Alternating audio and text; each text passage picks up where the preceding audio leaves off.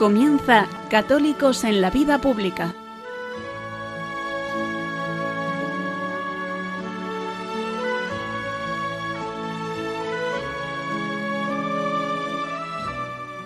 Un espacio dirigido en Radio María por Luis Zayas.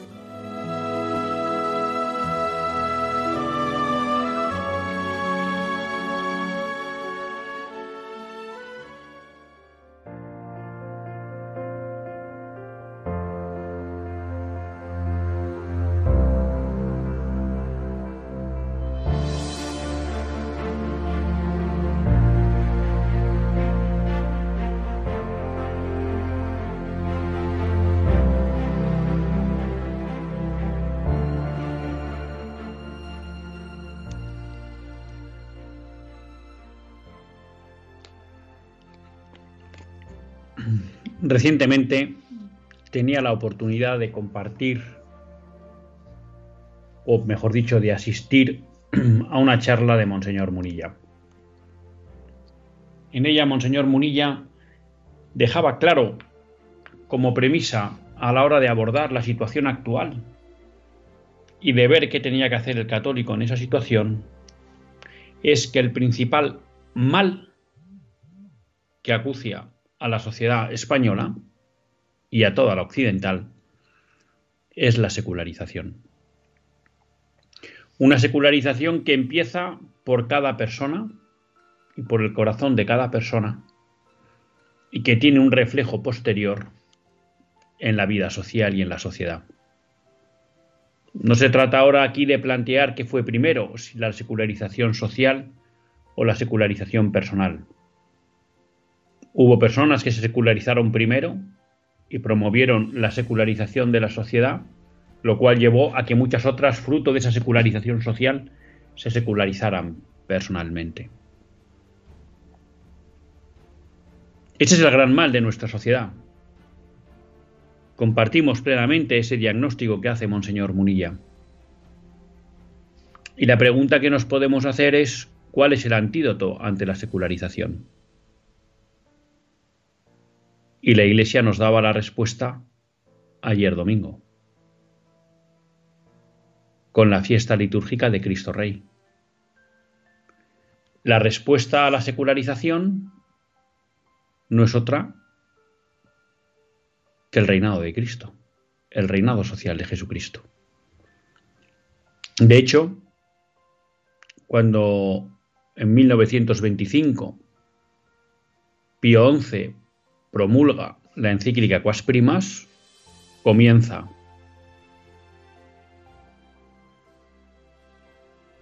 En la primera encíclica de nuestro pontificado, nosotros proclamamos claramente no sólo que este cúmulo de males había invadido la tierra, porque la mayoría de los hombres se habían alejado de Jesucristo y de su ley santísima así en su vida y costumbres como en la familia y en la gobernación del Estado, sino también que nunca resplandecería una esperanza cierta de paz verdadera entre los pueblos, mientras los individuos y las naciones negasen y rechazasen el imperio de nuestro Salvador.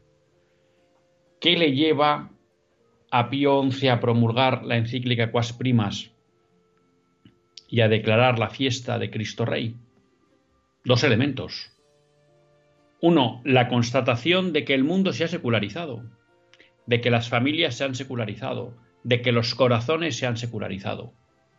Segundo motivo, la única forma de que vuelva a haber una paz verdadera entre los pueblos, entre las personas, en los corazones de las personas, es que personas y naciones reconozcan el imperio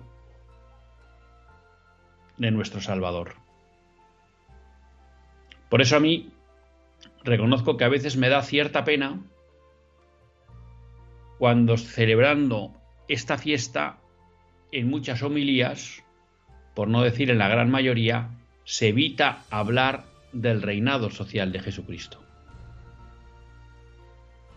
No cabe duda que el reinado social de Jesucristo tiene que empezar por los corazones. Y ese es un primer examen que todo católico tiene que hacer. ¿Cumplimos el primer mandamiento? ¿Amamos a Dios sobre todas las cosas? ¿Ponemos a Dios en el centro de nuestra vida y toda nuestra vida gira en torno a Él? Esa es una primera reflexión a la que nos invita esta fiesta. Y esa debería ser la gran diferencia entre un católico y un no católico. Y es que el mundo percibe que para el católico el centro de su vida es Dios y que toda su vida está configurada en torno y conforme a Cristo.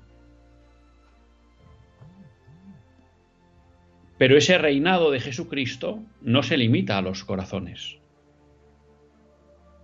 Y lo explica Pío XI en su encíclica. Ese reinado de Jesucristo está llamado a ser un reinado social, está llamado a reinar en nuestra sociedad. Y eso quiere decir que la forma de vivir de los católicos tiene que tener un reflejo social. Que en la familia, que en la empresa, que en el ocio, debe reinar también Jesucristo. Que todas esas actividades humanas deben estar impregnadas de Cristo y deben estar orientadas siempre a que el hombre alabe y haga reverencia a Dios nuestro Señor. Pero queda un paso más, que es el de la comunidad política. En la comunidad política, Dios tiene que reinar. Y la comunidad política tiene que aceptar que se debe al Rey de Reyes, que es Cristo. Y eso implica que la comunidad política tiene que aceptar, en primer lugar, el límite de la ley natural y, en segundo lugar, la ley divina. Y que una comunidad política, si quiere promover el bien común, no puede ir nunca ni contra la ley natural ni contra la ley divina. Y eso necesariamente no implica la confesionalidad. La Iglesia nunca ha impuesto la confesionalidad a los pueblos, porque es consciente de que puede haber pueblos donde la mayoría no sea católica. Pero la Iglesia lo que siempre ha enseñado es que la comunidad política no puede vivir como si Dios no existiera. Lógicamente, en las sociedades de mayoría católica, a lo que están llamadas es a la confesionalidad hacer un reconocimiento público y político de la realeza social de Jesucristo, de que la Iglesia católica es la verdadera Iglesia y de que la fe católica es la fe verdadera. Y por eso, por mucho que estemos muy alejados de esa situación y de esa tesis, los católicos no podemos perder dónde está el horizonte. Alguien podrá decir, esa no es la batalla hoy. Quizá la batalla hoy no sea que España sea un Estado confesional. Pero quizá la batalla hoy seguro es que esta democracia española, este régimen del 78 con su constitución, tiene que aceptar la existencia de Dios y de un límite a la voluntad del legislador, que es la ley natural y la ley divina. Algo que ya denunció don Marcelo en los momentos previos al referéndum de la Constitución del 78. Y quizá la batalla hoy sí sea que claramente el católico en su vida privada, familiar y social muestre claramente que lo que alimenta, orienta su vida es el encuentro con Jesucristo. Y que por tanto las formas de ocio, las formas de trabajar, la forma de vivir en familia, la forma de relacionarse, es radicalmente distinta porque en todos esos ámbitos reina Cristo. Y desde esa transformación social y desde ese inicial reconocimiento de que el gobernante y los legisladores se deben a Dios, pues quizá llegue el momento en que sea posible plantear que España de nuevo deba hacer un reconocimiento público de cuál es la fe y la religión verdadera. Pero el gran mensaje de la fiesta de ayer es que la solución a los problemas de hoy, que es la secularización, Monseñor Munilla nos invitaba a no fijarnos en las causas de los problemas de hoy, eh, perdón, en las consecuencias de los problemas de hoy, sino buscar la causa. Y la causa era uno, la secularización. Pues a esa causa fundamental, la secularización, la Iglesia nos invita a responder hoy con la fiesta litúrgica de ayer, el reinado social de Jesucristo. Que de verdad seamos verdaderos apóstoles del reinado social de Jesucristo. Es sin duda el mejor servicio que como católicos podemos hacer a nuestras familias, a nuestros amigos, a nuestra patria. Comenzamos.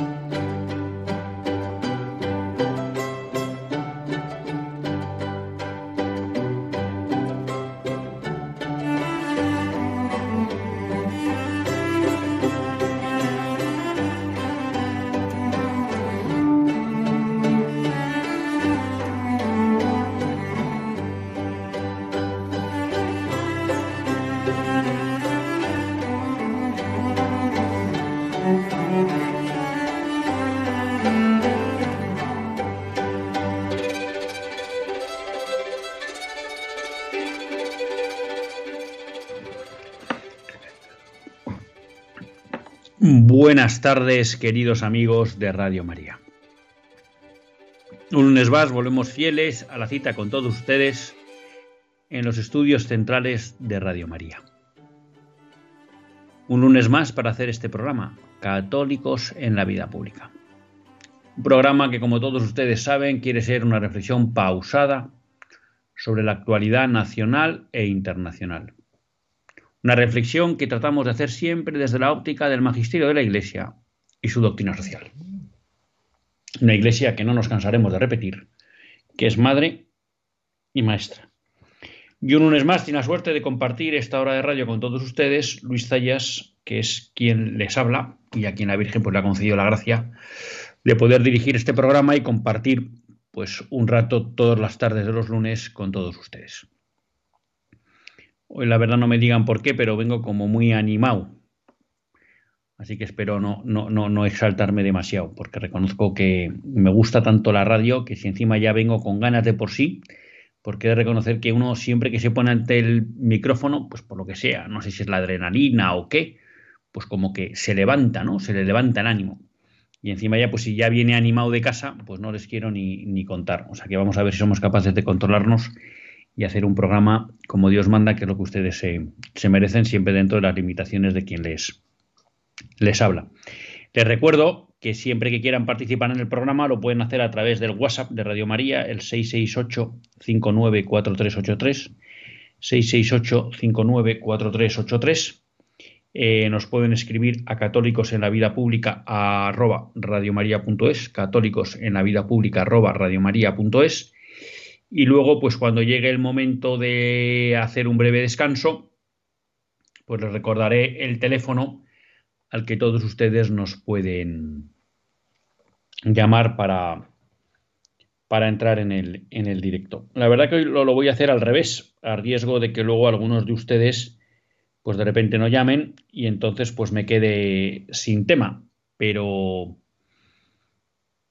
pero bueno, nos vamos a arriesgar porque hay cosas que no quiero que se me queden en el tintero. ¿Y qué no quiero que se me quede en el tintero?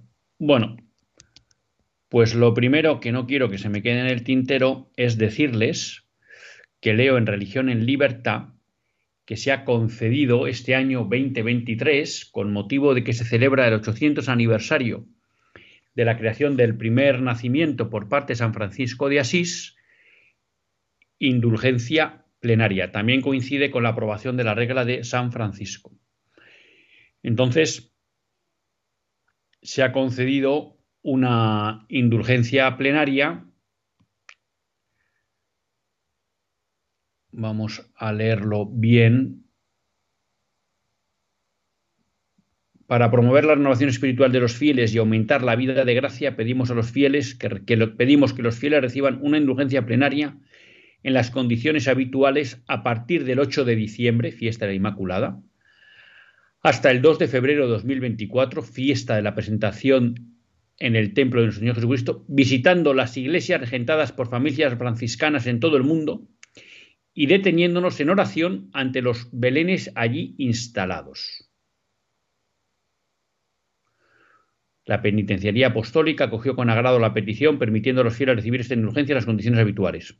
Aquellos que estén enfermos o no puedan participar físicamente podrán obtener la indulgencia ofreciendo sus sufrimientos al Señor o realizando prácticas de piedad.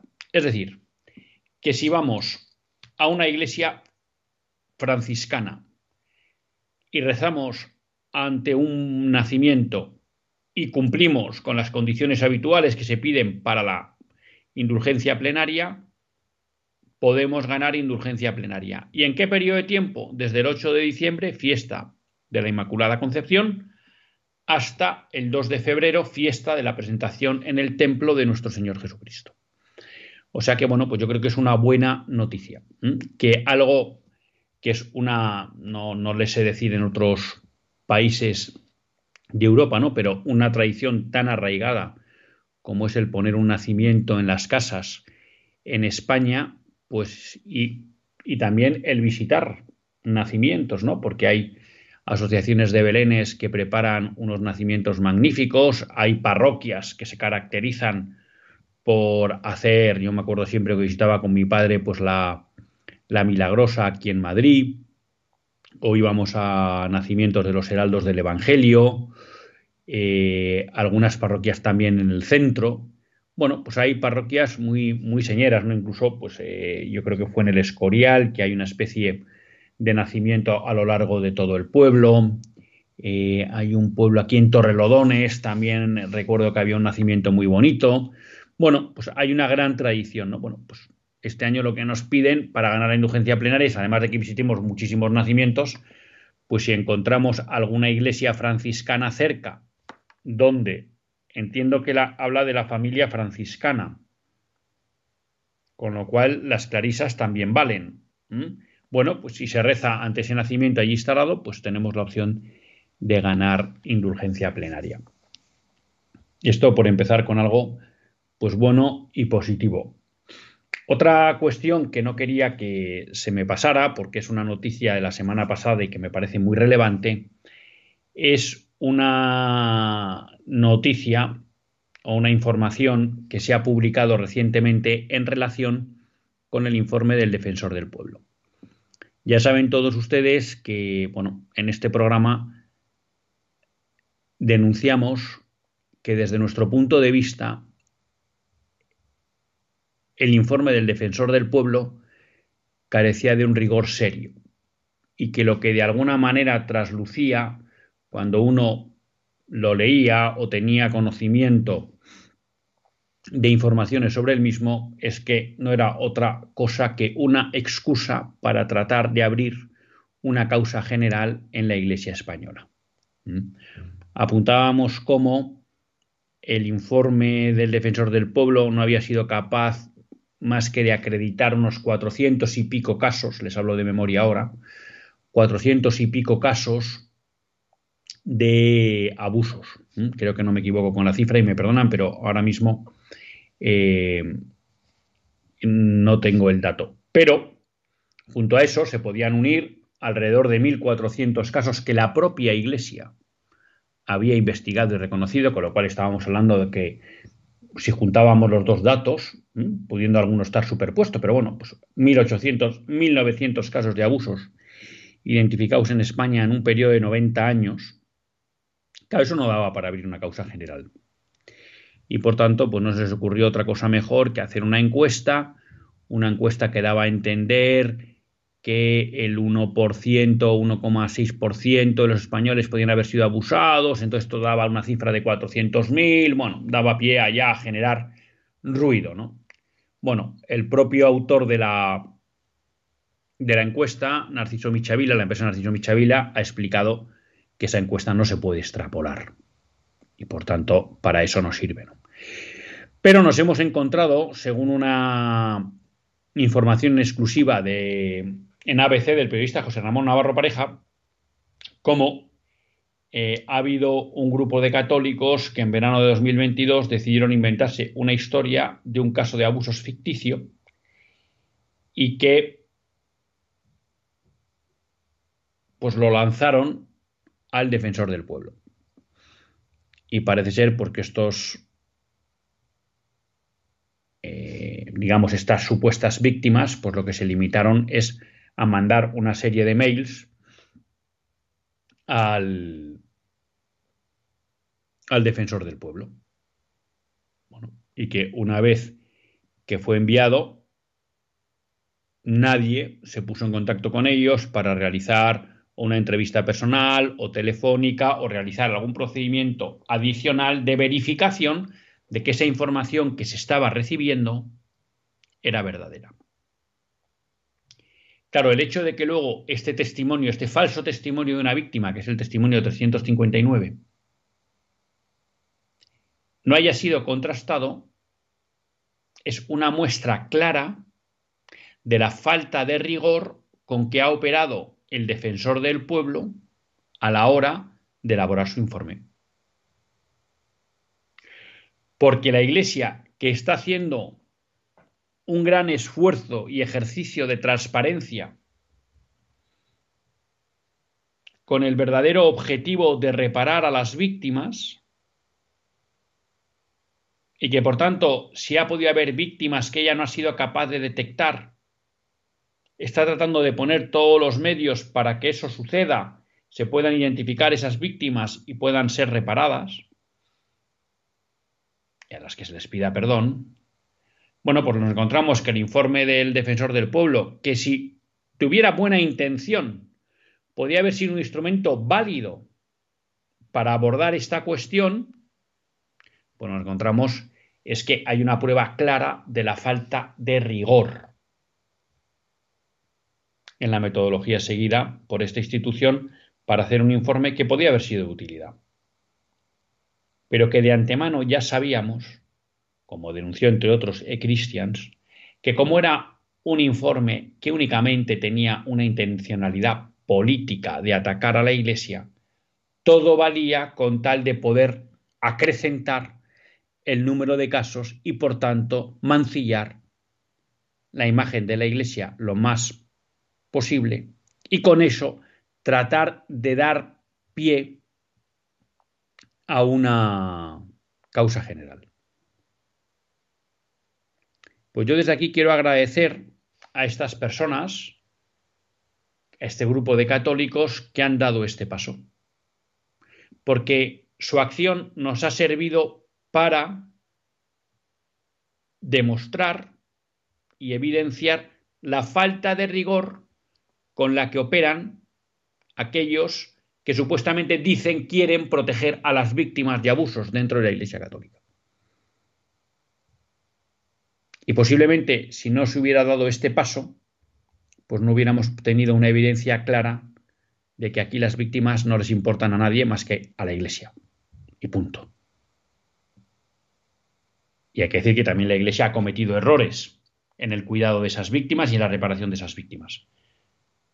Pero creo que si hay una institución en España que ha hecho un examen de conciencia seria y ha levantado un mea culpa en los casos en que no ha actuado bien, la única es la Iglesia Católica. Porque como muy bien denunciaba eh, e Christians, era sorprendente que cuando hay un informe de la Fundación ANAR, donde dice que creo que es en el entorno del 0,4% de los abusos se producen en el entorno eclesial, pero que hay un 99,6% que es fuera del entorno eclesial. Y resulta que la Cámara Legislativa el Parlamento solo quiere analizar lo que pasa en la Iglesia, que es el 0,4% de los abusos, y no se plantea analizar el 99,6%, pues eso ya demuestra que las víctimas de los abusos no importan, no preocupan, que aquí lo único que importa es atacar a la Iglesia. Pero repito, este instrumento, este, este informe, podría haber sido de utilidad si se hubiera hecho desde la buena fe de de verdad tratar de ayudar y de reparar a las víctimas. Pero como ni siquiera esa era la intención, sino que la intención era atacar, pues ahora lo que nos encontramos es con una evidencia clara de que era un informe con falta de rigor. Y creo que esto es importante.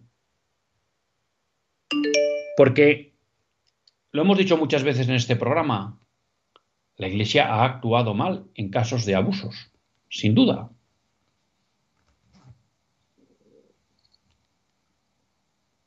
Y la Iglesia ha pedido perdón y a lo mejor tiene que pedir perdón por algún caso más. Pero eso no quiere decir que el daño que haya hecho la Iglesia sea del volumen que otros tratan de decir, ni que la Iglesia haya actuado tan mal como otros tratan de demostrar. Y desgraciadamente muchos católicos podemos caer en la trampa de comprar el mensaje de los enemigos de la Iglesia que nos presentan una Iglesia embadurnada de barro, que ya sabemos que es pecadora y que hay mucho pecado. Pero eso no quiere decir que esté embadurnada de barro como nos dicen ellos.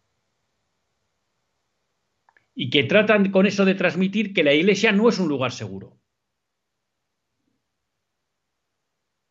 Y no cabe duda, hoy en día todo padre tiene que ser prudente en todos los ámbitos con, con qué personas deja a sus hijos. Pero eso no quiere decir que la iglesia de saque sea una institución peligrosa para nuestros hijos. Repito, hay que estar atentos, hay que ser prudentes, pero no caigamos en la trampa que nos tratan de vender de que la iglesia es una institución llena de barro. Y este informe, que podría haber ayudado, lo que se ha demostrado es que el único fin era político, atacar a la iglesia. Y la falta de rigor que han podido demostrar este grupo de católicos mandando unos mails con una supuesta denuncia de un abuso y que nadie haya tratado de verificar si eso era verdad, demuestra que las víctimas no importaban. Creo que es una noticia, bueno, pues que no ha tenido el suficiente eco que debería tener en los medios de comunicación, pero que desde Radio María creo que hay que hacerse eco porque nosotros, reconociendo los errores de, la Iglesia, sabemos que la Iglesia es nuestra madre. Y queremos defender a nuestra madre, como defenderíamos a nuestra madre biológica. Y defender a nuestra madre no quiere decir no reconocer sus errores, pero sí no ser tontos útiles de campañas de acoso a nuestra madre la Iglesia.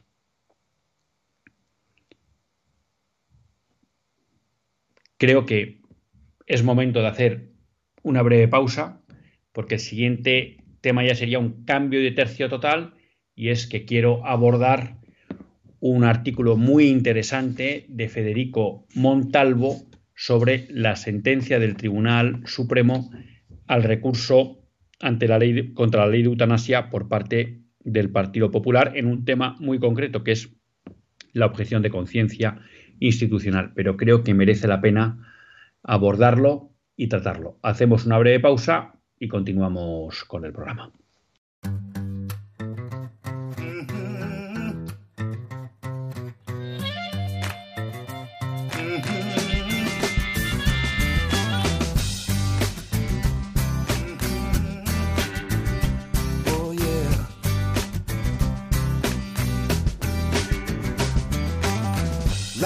Gives you the run around, you say.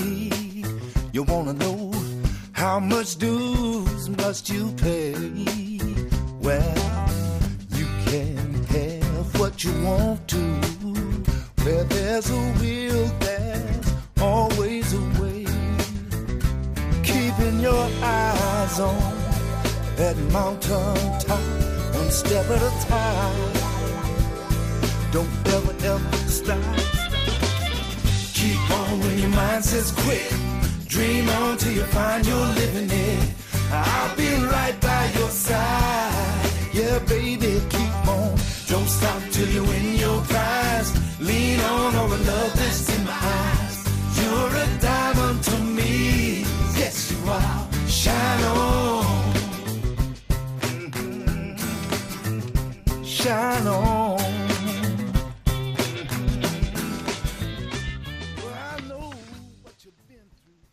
Pues cuando son las casi las 9 menos 25 en España, en la península ibérica, 8 menos 25 en España, las Islas Canarias, continuamos en Católicos en la Vida Pública y lo hacen en compañía de Luis Zayas. Habíamos dejado justo antes de la pausa, bueno, pues esta noticia sobre cómo el defensor del pueblo se había tragado un caso falso, lo cual ponía en buena medida en duda el rigor con que se había realizado ese informe.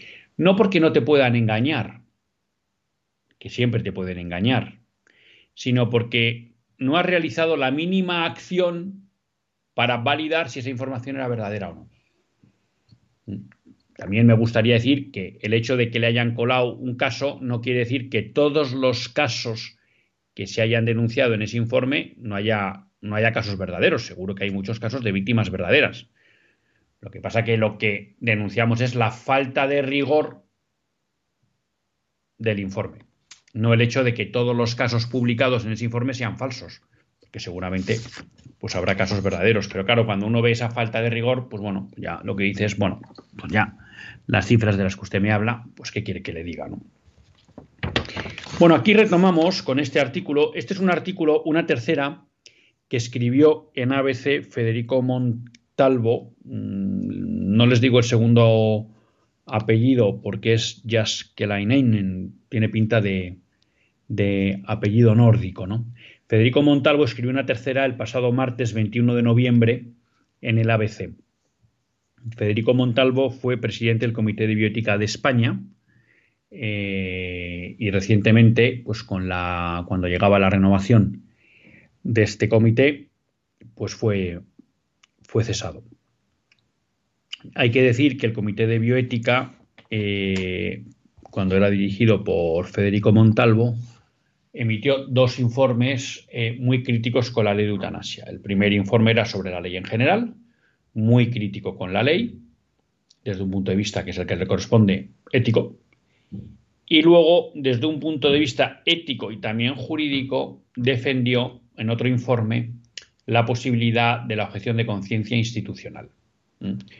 Por centrar el tema, y voy a tratar de ir un poco al grano, eh, uno de los debates que se abrió en relación con la objeción de conciencia era si solo tenían derecho a ejercerla las personas, es decir, los profesionales sanitarios, aquellos que se podían ver implicados en tener que ejecutar una, una eutanasia, o bien cabía que las instituciones, que se dedicaban al ámbito sanitario pudieran objetar. ¿Mm? Bueno, claramente eh, el Tribunal Constitucional, que ya saben todos ustedes que desde la, desde la llegada de Conde Pumpido, pues claramente se ha puesto al servicio del partido en el gobierno, más que al servicio de hacer cumplir la Constitución, pues en la sentencia ha habido dos sentencias contra la ley de perdón, dos recursos contra la ley de eutanasia, uno presentado por Vox, que fue también desestimado por el, por el Tribunal Constitucional, y otro presentado por el PP, que fue también desestimado por el Tribunal Constitucional. El punto que trata eh, Federico Montalvo es la objeción de conciencia institucional, que era algo que estaba incorporado en el recurso del Partido Popular. Es decir, el Partido Popular decía que en su recurso que había que reconocer el derecho a la objeción de conciencia institucional. Bueno, y el Tribunal Supremo, el Tribunal Constitucional lo deniega. Entonces, el, el artículo me parece interesante porque, centrándose solo en esta cuestión del recurso, que es un recurso más amplio, eh, lo que denuncia Federico Montalvo, desde mi interpretación, leyendo el, artículo, son dos cosas. Uno, la falta de rigor en la argumentación por parte del Tribunal Constitucional a la hora de negar el derecho a la objeción de conciencia institucional, uno, falta de rigor, y luego lo que llama la falta de conciencia, que lo interpreta como que el Tribunal Constitucional, en vez de ejercer su papel de defensor de la Constitución, ha ejercido como tribunal al servicio de unos intereses ideológicos. Y me parece importante porque Federico Montalvo, que es jurista y que además, hasta donde yo sé, en la rama del derecho constitucional y luego también pues un experto en bioética, bueno, pues creo que es una voz autorizada para denunciar una cuestión que creo que muchos españoles vemos. Y es que en las últimas sentencias en relación con la ley del aborto del 2010 de Zapatero, con la ley de eutanasia de Pedro Sánchez, cuando uno lee las sentencias del Tribunal Constitucional, lo que ve es poco rigor jurídico y mucho servilismo ideológico. Y esto es grave, porque dentro de lo que es el sistema de la Constitución del 78, el Tribunal Constitucional es la pieza, la pieza de bóveda. ¿no? El garante supremo de que esa Constitución, aceptada por la mayoría de los españoles y que teóricamente juega como garante de las defensas y libertades derechos y libertades fundamentales de los españoles se va a cumplir. Claro, si los españoles lo que empezamos a ver es falta de rigor y servilismo ideológico, e incluso hay personas de la autoridad de un Federico Montalvo que lo refrendan, bueno, pues eso quiere decir que nuestro sistema está perdiendo un elemento fundamental de todo Estado de Derecho, que es la separación de poderes. y la desaparición de los controles sobre la actividad del Ejecutivo y del Legislativo. Lo cual puede provocar que vayamos a un sistema donde todo es controlado por el Ejecutivo, que a su vez controla el Legislativo y por tanto lo que se puede denominar un totalitarismo. En tanto en cuanto no hay control ni límite al poder por parte del, del Poder Ejecutivo. Por ir de menos a más, ¿no?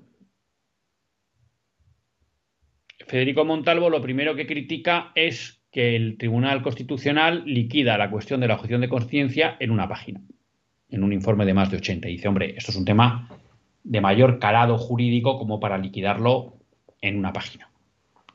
En segundo lugar, lo que critica son los dos argumentos que utiliza el Tribunal Constitucional para decir que no cabe el derecho a la objeción constitucional. El primero, y cito eh, textualmente, eh, la negativa se sustenta en dos argumentos ciertamente insólitos. En primer lugar, en que el reconocimiento de tal objeción pondría en peligro la prestación de la eutanasia. Claro, en primer lugar, vamos a hacer. Usted declara que ah, promulga una ley que permite la eutanasia. Incluso prácticamente la declaran como derecho. Ah, muy bien. Y entonces dice, claro, si yo reconozco el derecho a la objeción de conciencia a las instituciones, ahí va. Que puede ser que entonces nadie quiera hacer eutanasias y no se pueden hacer eutanasias en España. Entonces dice, ah, esto no puede ser. Entonces, para evitar que pueda haber un bloqueo a la hora de realizar eutanasias en España, yo digo que no existe derecho a la objeción de conciencia. Hombre, eso no es un argumento muy jurídico, ¿no?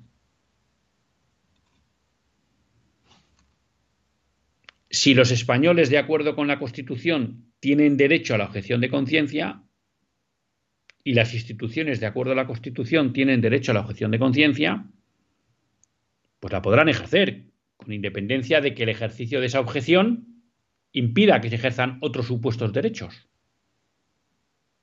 ¿No? Esto es algo que están tratando de hacer con el aborto, ¿no? Están empeñados en definir el aborto como un derecho y por tanto, como lo definen como un derecho, quieren empezar a limitar el derecho a la objeción de conciencia bajo la excusa de que, claro, si todos los médicos objetan, no se realizan abortos. Ah, pues eso no puede ser. Oiga, los médicos tendrán derecho a actuar en conciencia en el ejercicio de su profesión, ¿no? Si no quieren cometer abortos o no quieren cometer eh, eutanasias, podrán hacerlo. Pero eh, ya se está empezando eh, con el tema del aborto a obligar a que en determinados hospitales públicos tenga que contratarse ginecólogos o no sé qué tipo de especialidad tendrá esa persona que está dispuesta a matar niños en el seno de sus madres. Porque a mí llamarles médicos me cuesta, se lo digo con sinceridad. Entonces, ¿qué se está haciendo con eso? Tratar de impedir que si todo el departamento de ginecología de un hospital público objeta, entonces que en ese hospital no se produzcan, no se realizan abortos. Y esto, el argumento, por tanto, es un argumento instrumental. Ah, no vaya a ser que todos los médicos de España y todos los hospitales de España objeten y entonces resulta que no se pueden hacer eutanasias. Y como yo, legislador, quiero que se hagan eutanasias, paso por, la, eh, por encima de la conciencia de todo el mundo y obligo a que se hagan eutanasias. Entonces niego el derecho a la objeción de conciencia. Dice, hombre, esto no, es, esto no es esto no es un argumento de peso, ni es un argumento jurídico. Y luego es falaz, porque como dice él, desgraciadamente, como hay hospitales públicos, y esos hospitales públicos dependen de los políticos y parte de los políticos están de acuerdo en aprobar la eutanasia, pues en, esa, en esos hospitales no se va a objetar institucionalmente, con lo cual siempre se va a poder, desgraciadamente, proveer ese servicio. Pero yo, voy, yo doy un paso más respecto de, don Federico. Aunque la objeción de conciencia institucional supusiera que no se pueden realizar eutanasias, de hecho, si la Constitución, como él defiende, permite la objeción de conciencia institucional, el Tribunal Constitucional lo que tiene que hacer es reconocerla. Y si hay colisión de derechos, pues bueno, pues no se podrán realizar eutanasias en España. Pues ¿qué le vamos a hacer? Pero ¿con qué derecho el Estado va a imponer a una institución o a una persona que actúe contra su conciencia en el ejercicio de una profesión sanitaria? El segundo argumento es que el tribunal dice que la objeción de conciencia la configura el legislador. De manera que si la ley no la atribuye a las personas jurídicas, eso significa que no pueden ser titulares. Con lo cual, claro, aquí Federico Montalvo lo que dice es, hombre, o sea que a partir de ahora la objeción de conciencia, claro, en este caso estamos hablando de la objeción de conciencia institucional, pero también valdría para la objeción de conciencia individual. Sea que si la ley ad hoc hecha por el legislador no incorpora la objeción de conciencia, entonces ciudadanos o instituciones no tienen derecho a objetar. Claro, pero la pregunta que se le hace al Tribunal Constitucional no es si la ley lo deja, sino si la Constitución reconoce ese derecho. Porque si la Constitución reconoce un derecho a las personas e instituciones a objetar, no cabe que la ley, aunque no lo defina, se lo impida porque es un derecho que está por encima de las leyes. Entonces le parece también a Federico Montalvo un argumento de muy poco rigor jurídico. Y esto es lo que le lleva a concluir que lo que uno aprecia en esta sentencia es un partidismo ideológico. No es un tribunal supremo que está, un tribunal constitucional, perdón, que está sentenciando desde el fundamento de la Constitución, sino que está buscando argumentos que no hacen referencia a la Constitución, sino simplemente al interés del legislador o del partido de turno. Y esto es grave. Eh, nos queda poco tiempo, pero Federico Montalvo, y yo les recomiendo que lean ese informe que promulgó el Comité de Bioética, sostiene que hay muchos argumentos jurídicos que justificarían considerar que cabe una objeción de conciencia institucional. Y por tanto, que lo que es llamativo es que en caso de querer rebatir esa objeción de conciencia institucional, el Tribunal Constitucional no haya ido contra esos argumentos. Entonces, bueno, lo primero que cita es que a nivel lingüístico la conciencia ¿eh? se habla de conciencia colectiva, incluso hay leyes españolas que hablan de la conciencia del pueblo español. Ha habido una sentencia del Tribunal Supremo que ha hablado de la, del Tribunal Constitucional, perdón, que ha hablado de la conciencia eh, del pueblo judío. O sea, que desde un punto de vista lingüístico, la conciencia no solo se aplica a las personas.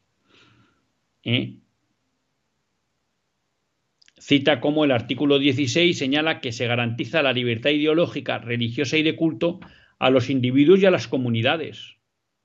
Luego, si una comunidad tiene derecho a la libertad religiosa, quiere decir que tiene derecho a ejercer las actividades que desarrolle conforme a su religión, a su diario religioso.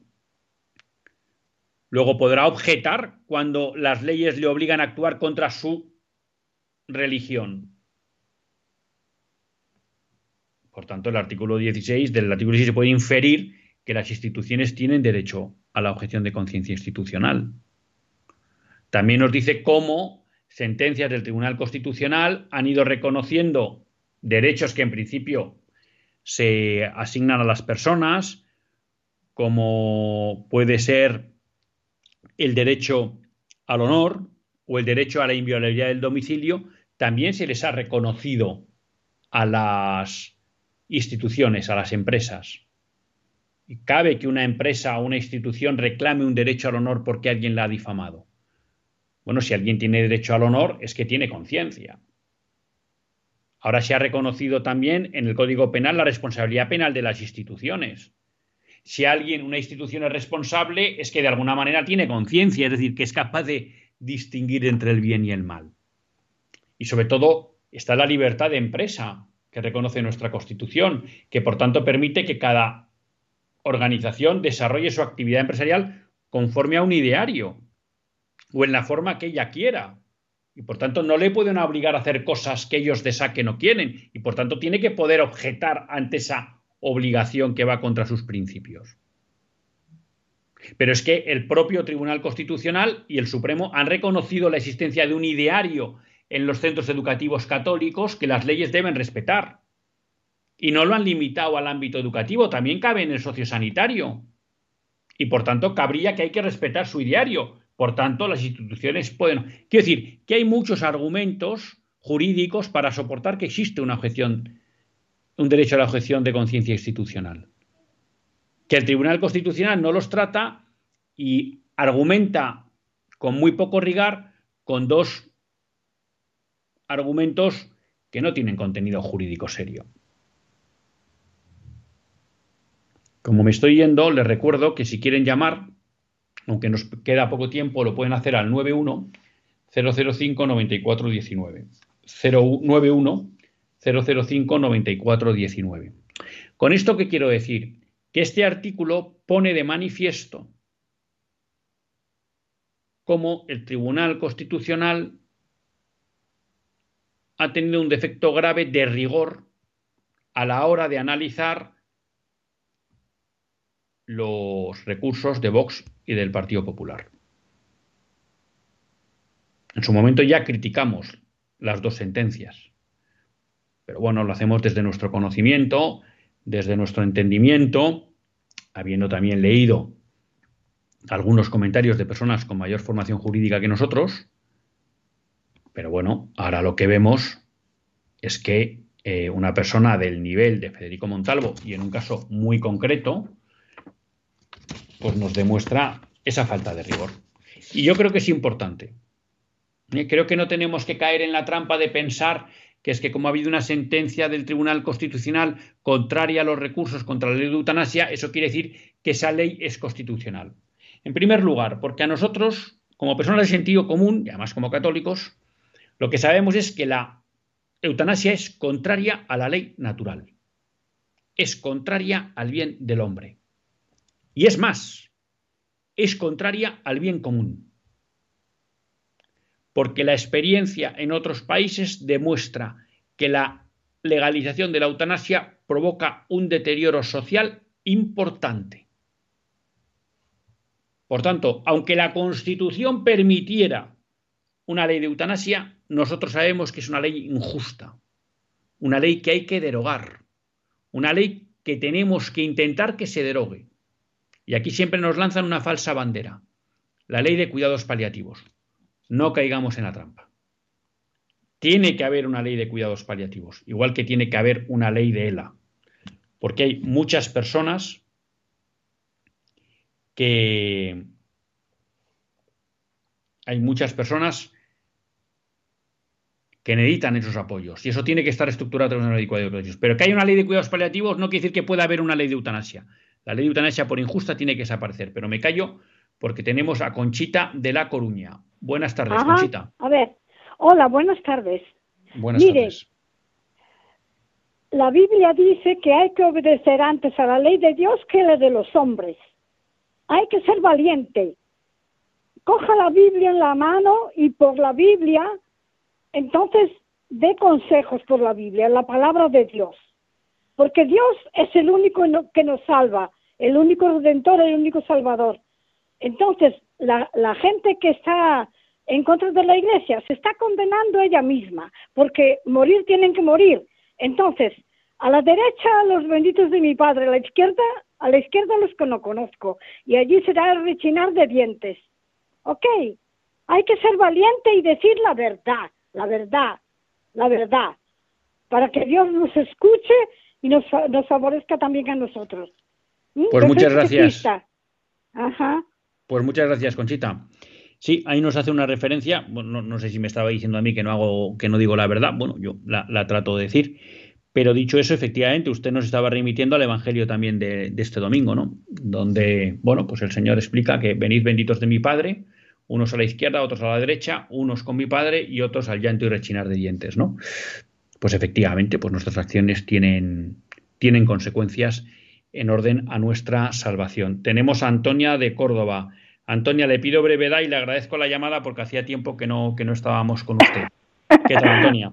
Muchísimas gracias por, por los programas. Mire, yo le quería decir que esto que ha pasado con lo de los abusos sexuales de los de los años estos que, que hubo y en fin está muy bien que lo analicen y todo pero mm, yo creo que también ahora están pasando cosas que mm, que también tenía la iglesia que, que, que denunciar y no denuncia no lo denuncia públicamente vamos sí mm, la corrupción de los niños en los colegios la ideología de género Mm, todas las leyes injustas que se están haciendo, la Iglesia no dice nada. Entonces la gente, los católicos, habrá quien se crea que como eso no, no lo defiende la jerarquía, pues que yo no digo que la jerarquía no esté, a favor de eso, pero que no dicen nada.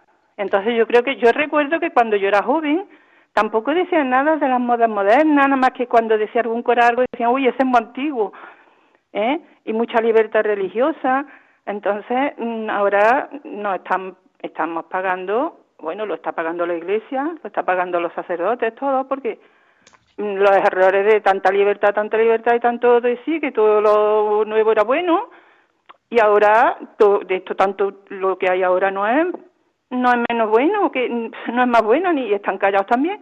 Dentro de 200, de 20 años estaremos quejándonos de que hoy no se ha dicho nada, de que, que habremos hecho más, ¿no? Pues Antonia, eh, muchas gracias por su llamada. Como siempre, pues bueno, interpeladora. Eh, no nos queda tiempo, pero no me escapó.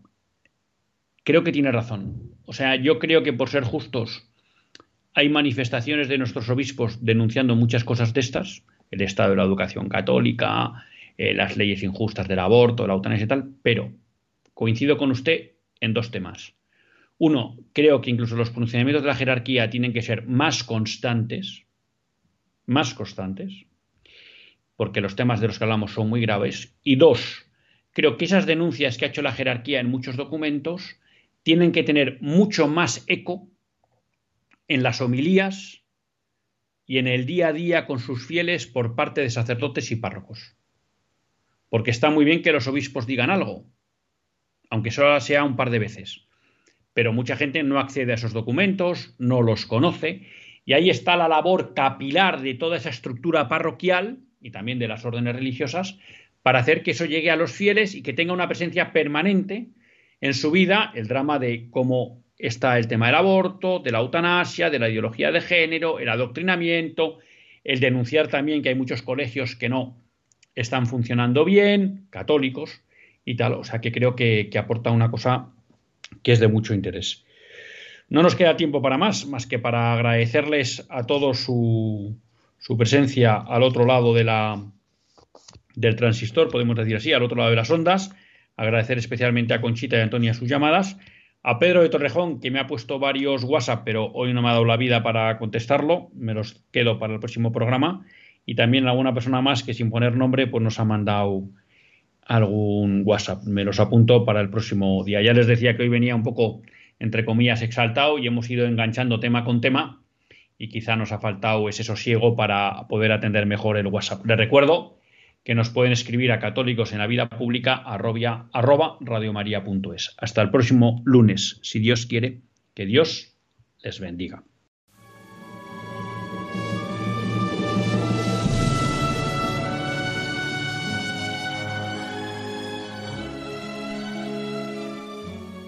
Así concluye Católicos en la Vida Pública, un programa que dirige Luis Zayas.